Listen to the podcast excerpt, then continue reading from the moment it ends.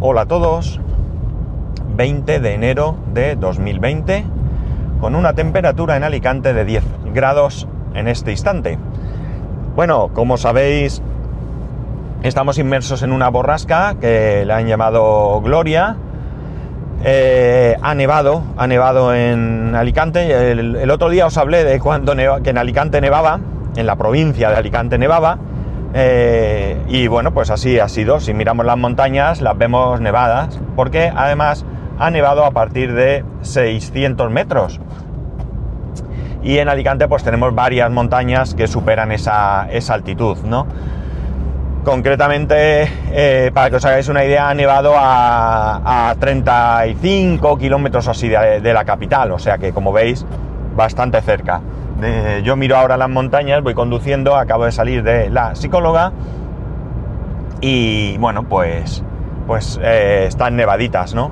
No sé lo que aguantarán porque, porque eso sí, a veces aquí nieva y muchas veces pensamos, bueno, mira, el fin de semana subimos con los niños a la nieve y no llega, el fin de semana ya no queda nieve.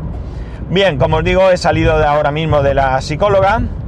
Eh, bueno, creo que voy a estar unos días más de baja porque eh, resulta que para que yo creo que a ver, yo creo no, yo necesito venir más a terapia, yo creo que estas tres sesiones son pocas, pero para poder venir a, esta psicóloga tengo que estar de baja, porque esta psicóloga es de la mutua, de la seguridad social.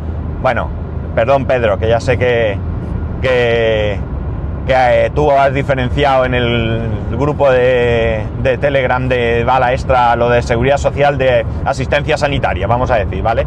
Pero aquí en España llamamos seguridad social al médico, ya está.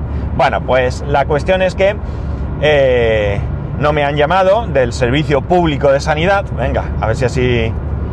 Eh, y bueno, pues para que ella me siga, pues necesito estar de baja porque si no ella no me puede ver.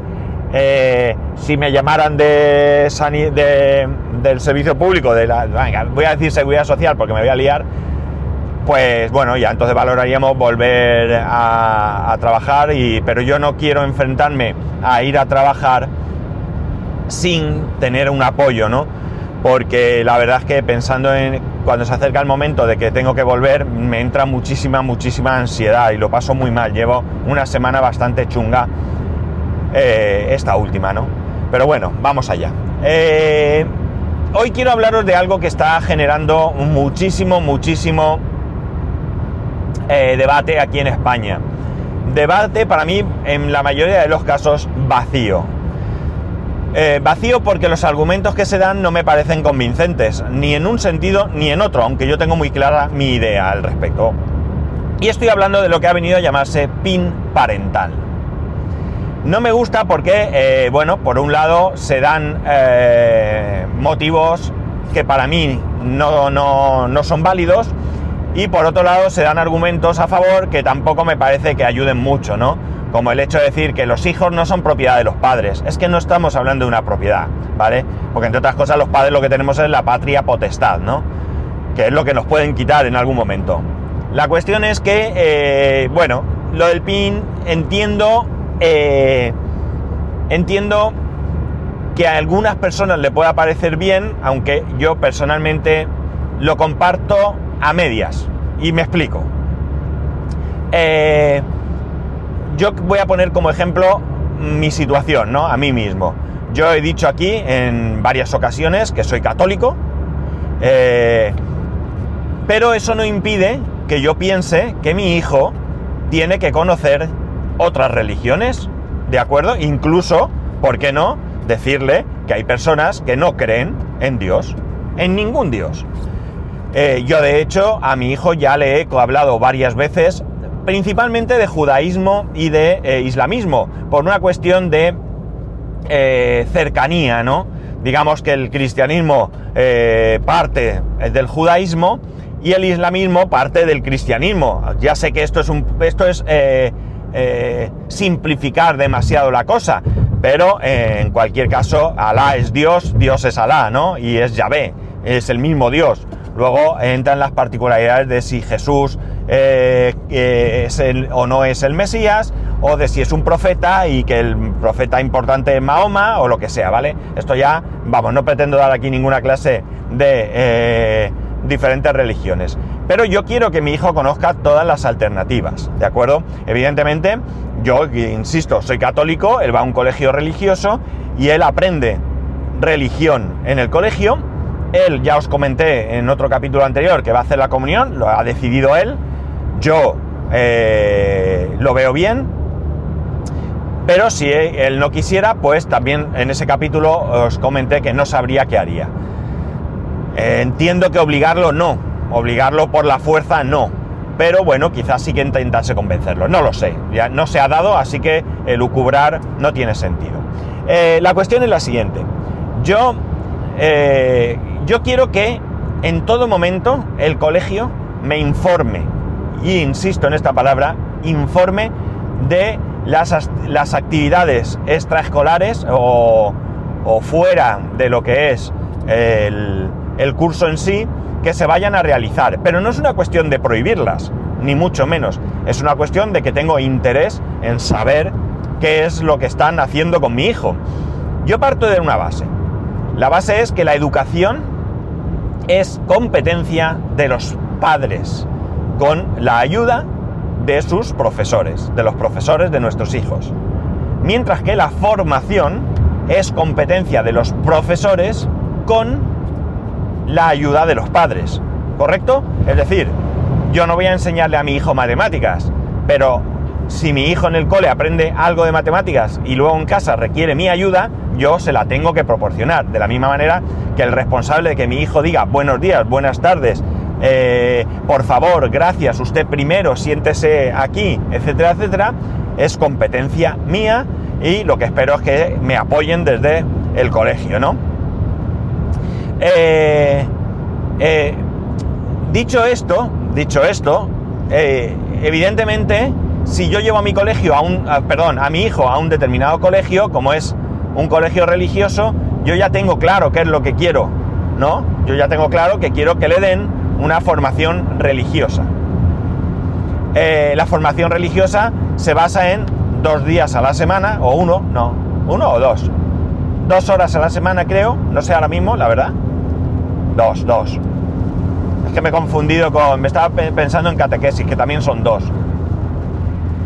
Vale, pues eh, bueno, pues le enseñen eh, eh, conceptos de la religión católica. Y el resto, pues hombre, me gustaría que al menos, aunque fuese en historia, cuando llegue el momento, se lo proporcione y que él conozca todas las religiones para que él luego pueda decidir una vez que tenga capacidad suficiente y conocimiento para ello, en qué parte de la religión se quiere poner, si en creer o no, y dentro de creer, en qué religión se quiere poner. A mí no me supondría ningún disgusto que mi hijo fuese eh, ateo o qué sé yo, se hiciera musulmán. Tampoco me supondría ningún disgusto que fuese gay. Eh, parto de la base de que a mí no debe de molestarme en ninguna de las maneras que a mi hijo le enseñen que las personas que, tienen eh, unas preferencias sexuales eh, diferentes a, diferente sexo, vamos, es decir, dos hombres, dos mujeres, pues que son personas igual, que se merecen todo nuestro respeto y que eh, no hay que darle más importancia. Es decir, cada uno, pues oye, debe ser lo que es y ya está. Y lo que tengo muy claro, clarísimo, es que eh, mi hijo no va, ya he dicho que no me importaría, pero mi hijo no va a ser gay por el hecho de que le enseñen de que hay posibilidad de serlo, ¿verdad? Si es mi hijo es gay, es que es gay y punto. Lo que sí que puede aprender, lo que sí que puede y debe aprender él y todos los niños y muchos adultos es que si no le damos importancia a ese hecho, va a ser más feliz, porque sé, y lo sé de primera mano, que hay personas que sufren mucho por, este, por, no poder expresar claramente su, sexualidad. Mirad, yo tengo un, conocido, hace muchos años que yo no lo veo, que un día, eh, hablando con él, me comentó que el mayor temor que tenía era el rechazo de su madre cuando fuese a confesarle que era homosexual. Ese era su temor. Pues eso no debe de existir. Eso no debe de existir. Yo creo que debemos estar abiertos a eso. No creo que pase nada malo que dos personas se quieran, ¿verdad? De hecho, mirar, yo cuando me veía con él, pues nosotros nos abrazábamos como con cualquier otro amigo y había gente que me decía, pero ¿te das un abrazo con él? A ver, ¿por qué no voy a darme un abrazo con él? Mirar, hay una cosa que está muy clara. Yo puedo darme abrazos con mujeres y no eso significa que sienta una atracción hacia ellas, ¿verdad? No pasa nada. ¿O qué pasa? Que no, no, yo no le doy un abrazo a esta chica, que es amiga mía desde que de la infancia, porque van a pensar que es que quiero acostarme con ella. No, ¿verdad que no? ¿A que no? Pues eso, esto es lo mismo, ¿no? Es que es ridículo, llega a, rozar el ridículo. Eh, entonces, lo del PIN parental no lo veo yo claro. Evidentemente sí que me tienen que pedir permiso para sacar al niño del colegio. Excursiones, eh, campamentos, para todo esto tendré que dar mi consentimiento, ¿de acuerdo? Hasta ahí sí. Pero si a mí me dicen que para que mi hijo aprenda una determinada cuestión, pues se le puede eh, llamar a alguien que le dé una explicación. En el colegio de mi hijo, bueno, no, no, no he participado nunca por cuestiones de horarios, pero eh, se hace que los padres vayan allí a explicarles sus profesiones. ¿Qué problema hay? En que a mi hijo le expliquen eh, un policía qué es ser policía, un médico, una enfermera, un enfermero, un mecánico, un informático, un qué sé yo, lo que queráis. Le, muestre eso. A mí no me tienen que pedir permiso para eso, de hecho no lo hacen, ¿de acuerdo? Lo que sí nos piden a los padres es que vayamos.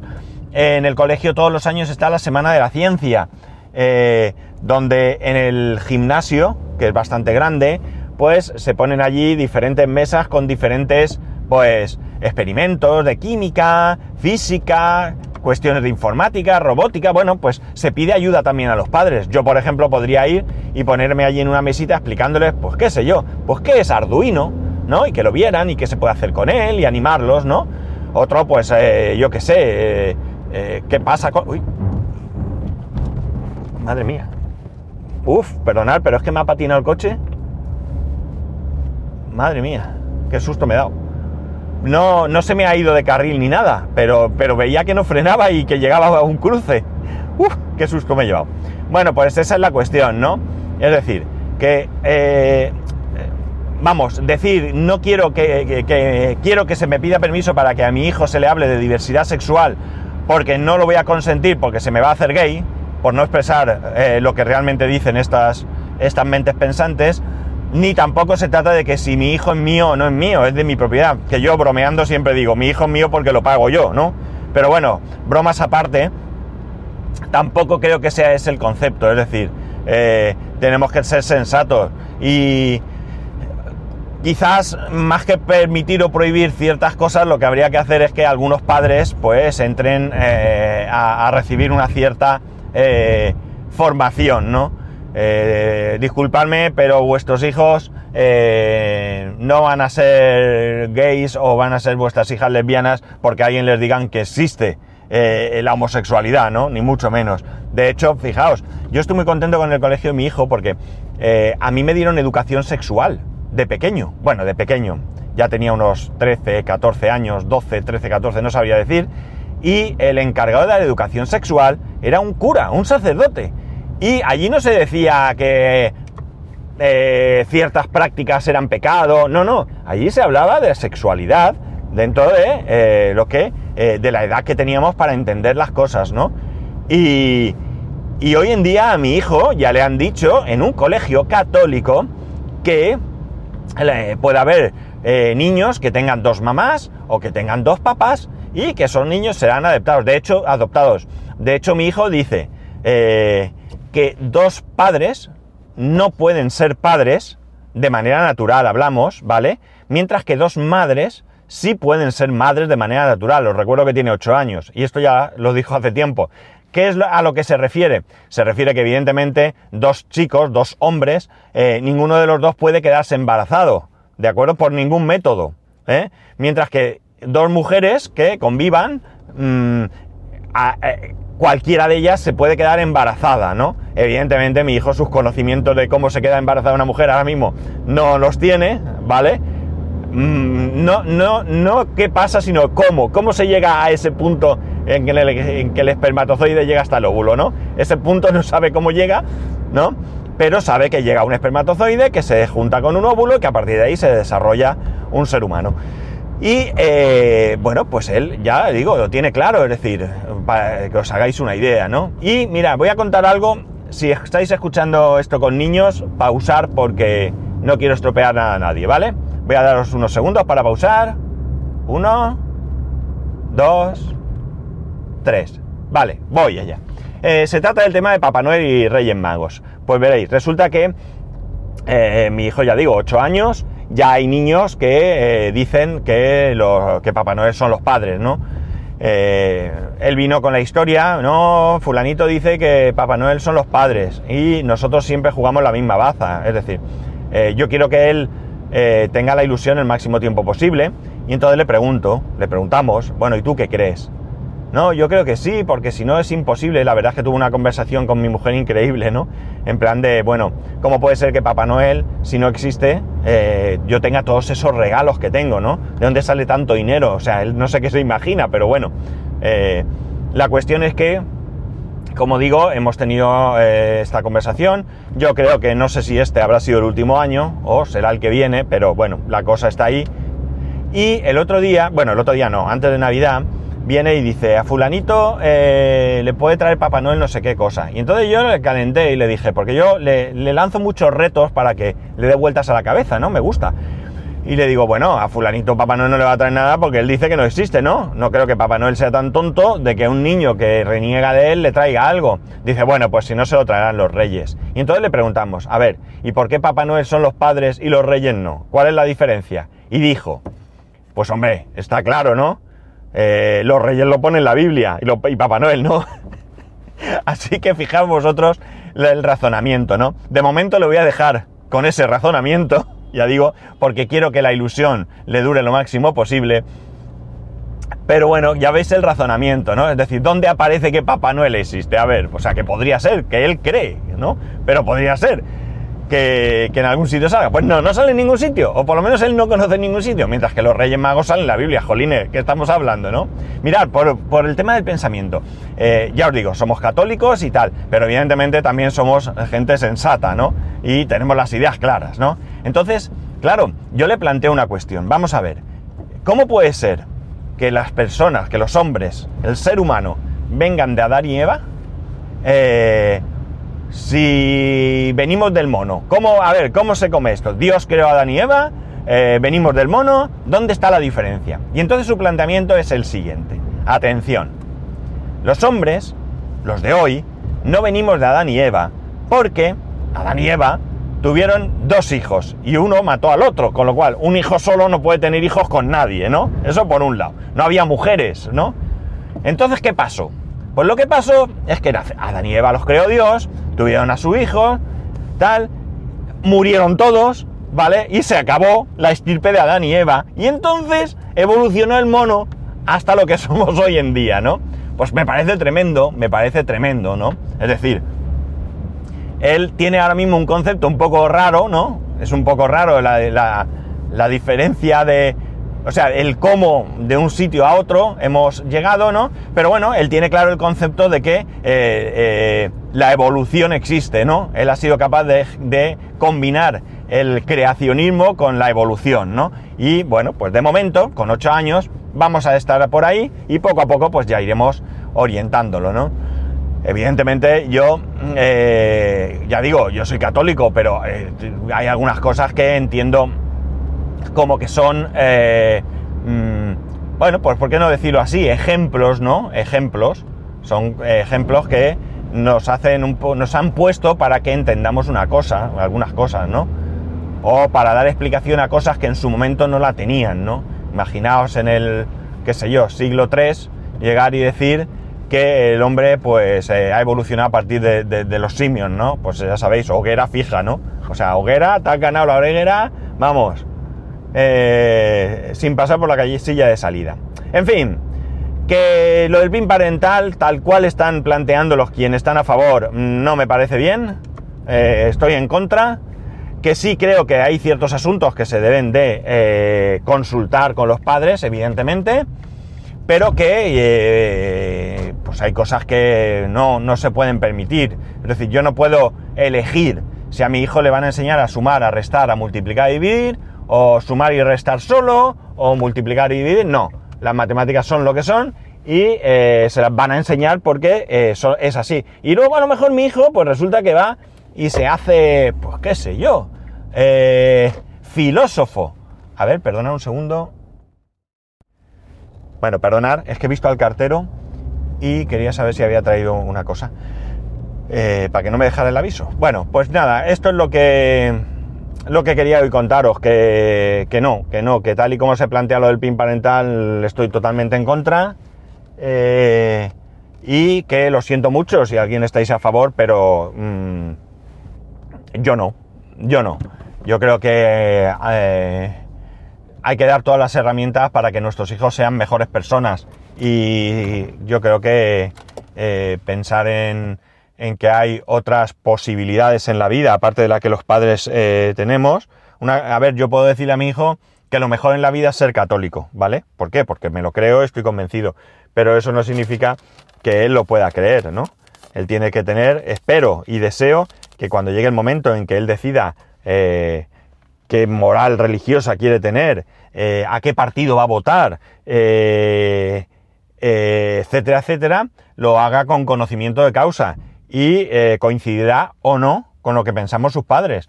Pero evidentemente yo quiero que lo haga no porque yo se lo he dicho que lo haga, no porque es lo que ha visto en casa, sino porque él cree que es lo que tiene que hacer. Y ya está, y yo creo que se, trata de eso, ¿no? O sea, de hacer a nuestros hijos mejores personas, ¿no? Que, sean las mejores personas que podamos conseguir. Y bueno, nada más.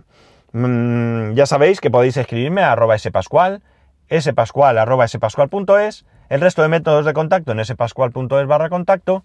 Un saludo y nos escuchamos, si Dios quiere, mañana.